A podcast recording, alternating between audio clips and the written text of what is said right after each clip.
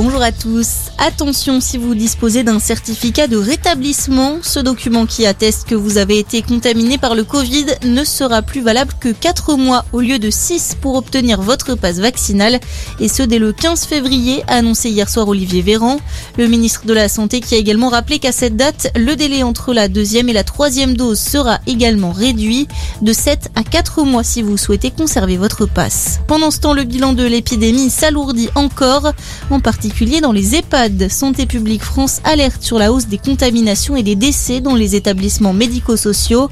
20 000 cas ont été recensés la semaine dernière, contre 13 500 et 18 000 cas les deux semaines précédentes.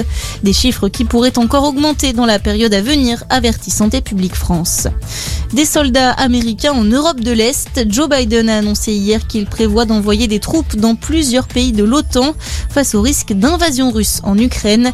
Le président américain a toutefois précisé qu'aucun militaire ne serait déployé en Ukraine, qui n'est pas membre de l'Alliance nord-atlantique.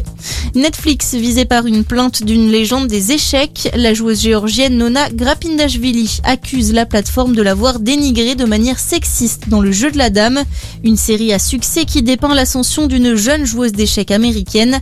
La première femme grand maître d'échecs dénonce des propos tenus dans la série qui affirme qu'elle n'a jamais affronté d'homme en compétition.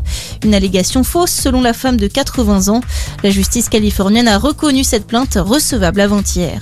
À la page des sports, du hand tout d'abord, déception pour les Bleus aux portes de la finale de l'Euro hier.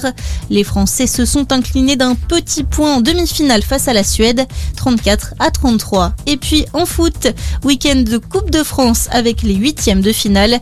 Nantes est le premier qualifié après sa victoire hier soir sur Brest, 2-0. Merci d'être avec nous, passez une très bonne journée à notre écoute.